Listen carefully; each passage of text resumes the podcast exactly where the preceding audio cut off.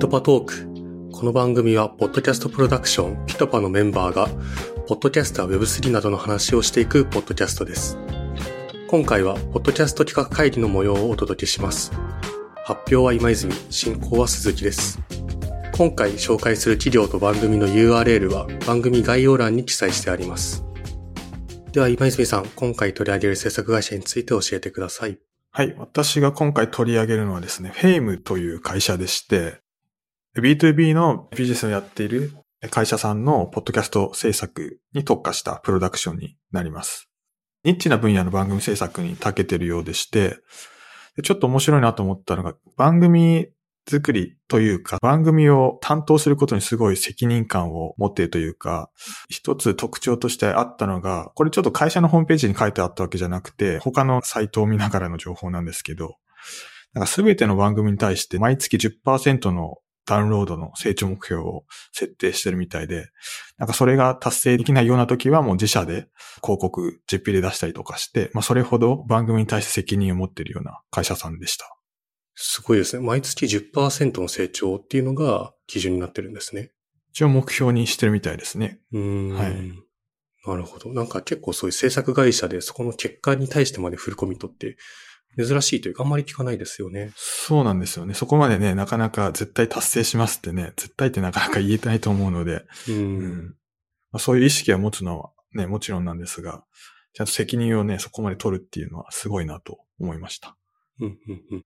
なんか実際にそういう目標をコミットしてる中で、実際に番組聞いてて、確かにこういうところはそういう成長に対して起用する部分だな、みたいなのって感じるところはあったんですか？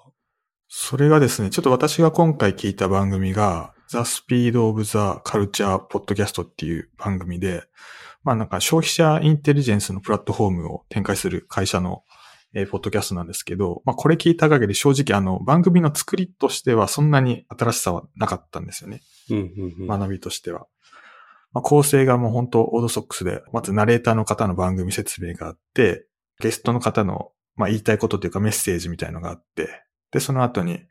本編に入るわけなんですけど、で、その本編も30分ぐらいの尺二人で喋って、で、最後にエンディングがあるっていう、まあ、ゲスト対談の番組ではすごいオードソックスな形だったんで、あんまり真新しさはなかったんですけど、そのサイトの中で、この会社が担当してる番組一覧みたいのがあって、それに対して、まあどういう成果を残せたのかみたいのが結構書いてありまして。で、例えばなんですけど、今私が紹介した聞いた番組ですね。だと、この番組はあの、まあ消費者インテリジェンスのプラットフォームを展開する企業の番組っていうことで、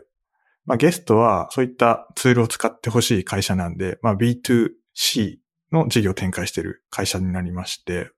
まあ例えばゲストで出てるところだと、ペプシコーラのペプシとか、あとカード会社のビザとか、マスターカードとか、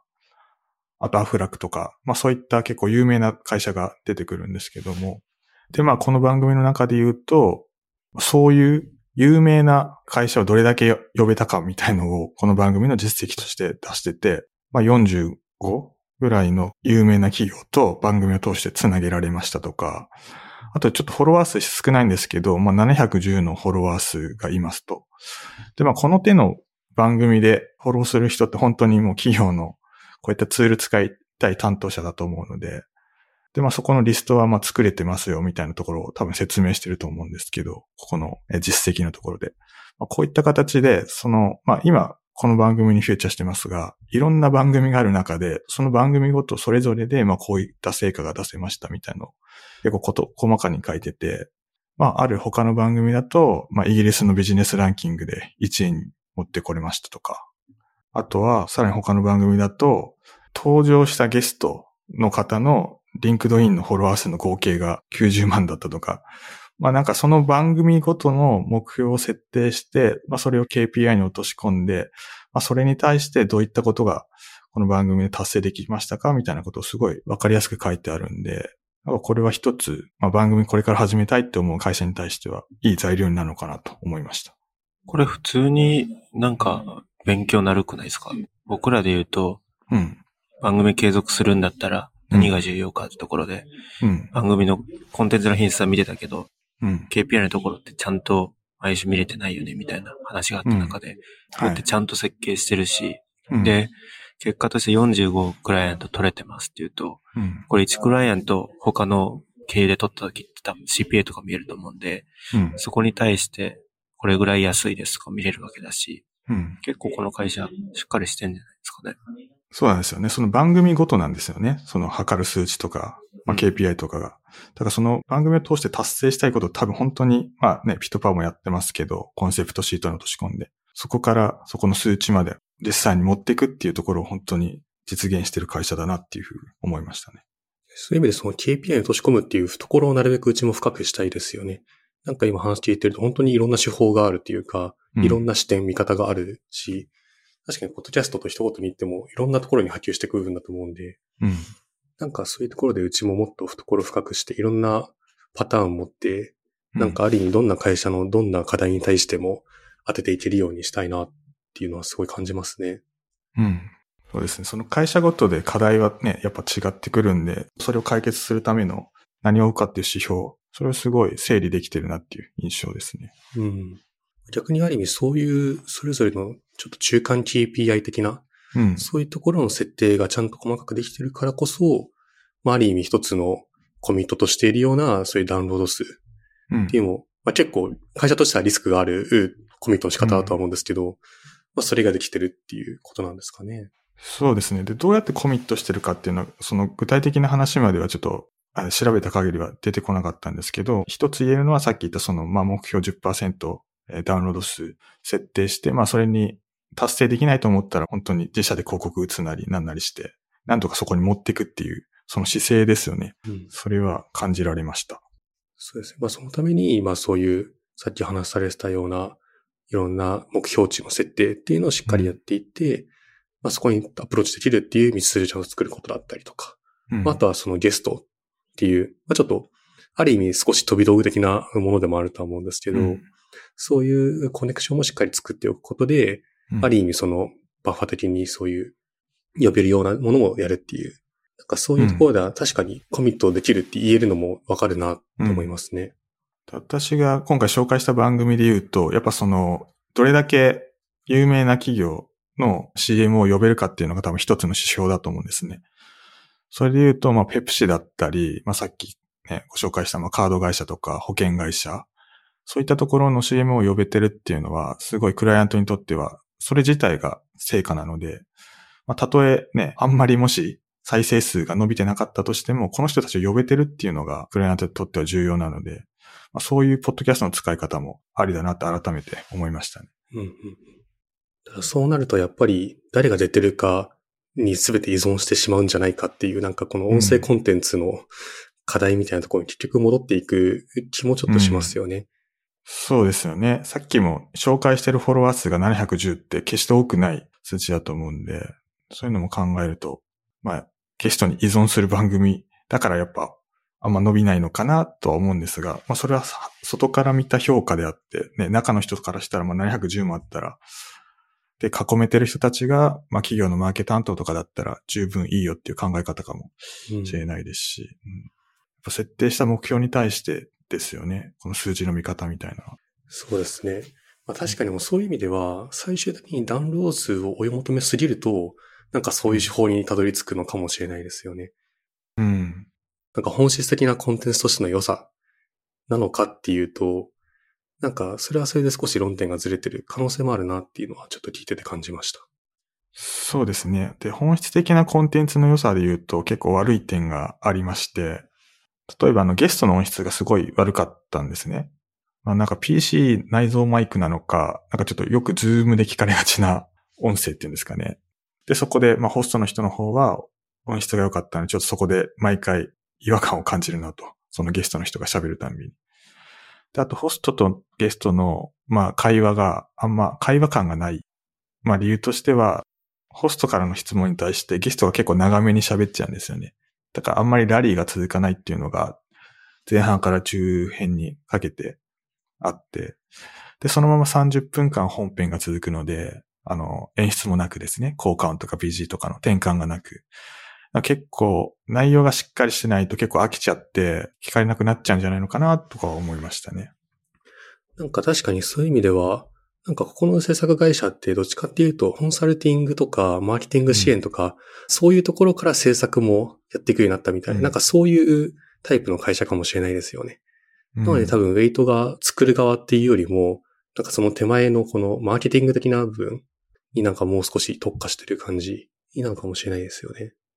まず側を整えて、そこから目標までを導きますっていう会社なんでしょうね。うんそこのコンテンツを作るっていうよりも。うんうんうん。ある意味それをまあいろんな制作会社がある中で何を強みとするかっていうところの一つだと思うんで、全然あの否定とかではないですけど、確かにそういうアプローチの仕方もありますね。うん。B2B の企業さんに特化したポッドキャスト制作会社さんですもんね。そうですね。富山さんも以前何番組か紹介されてましたよね。そうですね。まあ、B2B ってやつか、やっぱそ相当ニッチっていうか、その、クライアント聞く人っていうのも数はそんなにいないけれども、一人当たりの単価っていうか、はすごい高いものかなと思いますし、あの、うん。よくクライアントのリストの獲得一件いくらみたいなとかいうのもあるんですけど、あれって考えると一人当たりほんと数万みたいな日本だとうん。いう単価感の中で、まあ、これがもうもし710人が全部そのクライアント対象の人とかってなると、えー相当なデカさっていうような感じはしますけどね。その辺が逆に書いてないとか言ってなかったりするのは少し残念なとこですけど、うんうん、まあそういうもんだと思って書いてると、うん、なんか10ヶ月で710件のクライアント候補獲得しましたとかなるとすごいいい宣伝にはなりますよね。うん。で、この番組に関して言うと、最初は各週だったみたいなんですけど、まあ、フォロワーが増えたり、フォロワーからの要望で、毎週番組になったっていう経緯があるみたいですね。ああ、じゃあ結構、そのフォロワーっていうかリスナーとのリレーションも築けてるっていう感じなんですね。そうですね。関係値はだいぶ築けてるんだと思います。そうすると、そのね、プラットフォームの導入にやっぱ繋がりやすいですよね。うん自社のサービスの。うんなんか別の番組で言ってたのは、その B2B の会社さんの番組だけを作ってるから、そういう形の伸ばし方とか KPI の設定みたいなところは、ある程度理解して提案できるようになったっていうので、この辺彼らが的を絞ってるっていうのももしかするといいのかもしれないですよね。そうですね。それも強みとして、サイト内で記載されてましたね。これなんか、そのゲストに出てもらう以外で、つながりを作ったりとかしてんすか？ああ、私が聞いた番組ではブッキングぐらいでしたけどね。この番組のオーナーは、このゲストになんか、商品を契約してほしいんですか？その会社の。そうですね。将来的な目標はそうだと思いますね。なんかそこを押し売りしてる感なかったんですか？うん、なかったですね。うんどんな話してるんですか？あ、でも本当に普通にペプシの CMO が出てきて、もうマーケティングの戦略とか、厳しい時をこういったことで乗り越えましたみたいな、よくある対談番組のフォーマット通りでしたけどね。なんでその人が出てくれてるんですか？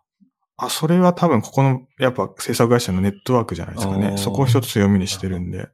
なんかそのホストにすごい、例えばジョイさんみたいな人だったらう、んただでも出てくれると思うんですけど、なんか、うん。この番組のホストが力持ってるとかそういうわけではないんですか？あ、この番組のホストもそれなりには力あると思いますね。はい。多分、それ、プラス、この会社のネットワークとか、だと思いますね。会社からお金払ってるんですかねネットワークがあったとしても、こ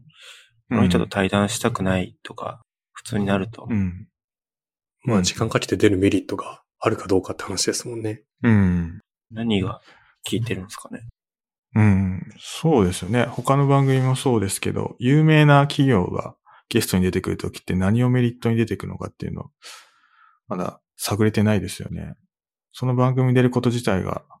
その企業にとってメリットになるのか、ある程度何か出演料みたいなのが支払われるのかは、うん。ちょっと調べてみたいですね。まあ、なんかピボットとか出るだったらわかると思うんですよ。日本だと。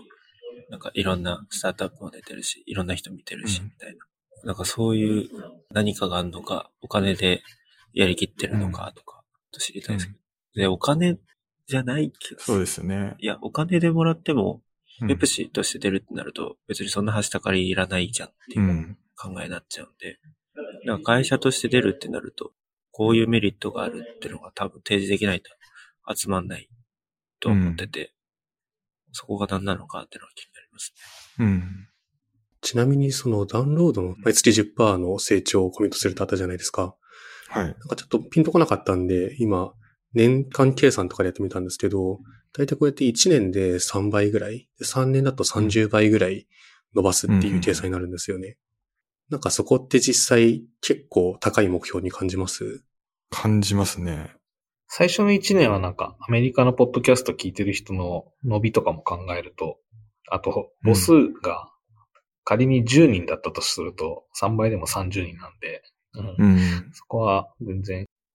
数字のマジックで 何とでもなるような気はするけれども、後ろになればなるほどきついっちゃきついですよね。うん。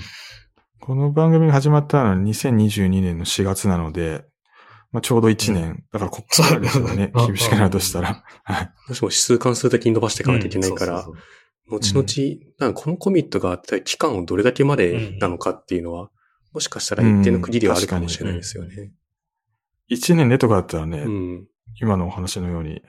できそうですもんね。うん逆に言うと僕もやっぱり今いろいろと、あの、お客様と話してて、やっぱり気にされてるのって初期をどう伸ばすかなんですよね。うん。多分、ある程度軌道に乗ったらそこからはまあ、ある程度行くだろうっていうのはわかるんですけど、最初のうちってどうやって集客したらいいのとか、どうやって伸ばしたらいいのっていうのはやっぱり皆さんすごい不安に感じてる部分なんで、そういうところに対してコミットするっていうのは多分めちゃくちゃセールスとしては強いと思います。始まったけど聞かれてないじゃんっていうのは一番怖いですもんね。会社としても、じゃあその取り組みに本当に価値があるか、ちゃんと投資に対して効果が得られてるかって検証する期間って悠長に何でも言ってる場合じゃないんですよね、きっと。うん。だからこそちゃんと短期間である程度結果が伴ってくるかっていうところをちゃんと解消する。うん。っていうのは特にこういうストック型のコンテンツを提供するにあたっては結構重要そうだなっていうのは感じました。3月29日の企画会議の模様をお届けしました。今後もこの番組ではピトパのメンバーが会ごとに変わり登場します。今回の放送を聞いてピトパに興味を持った方は概要欄のリンクからアクセスしてください。これまで制作してきた番組一覧、ポッドキャスト制作のナレッジブログ、採用情報を見ることができます。お相手はピトパの鈴木と今泉とピトパメンバーでした。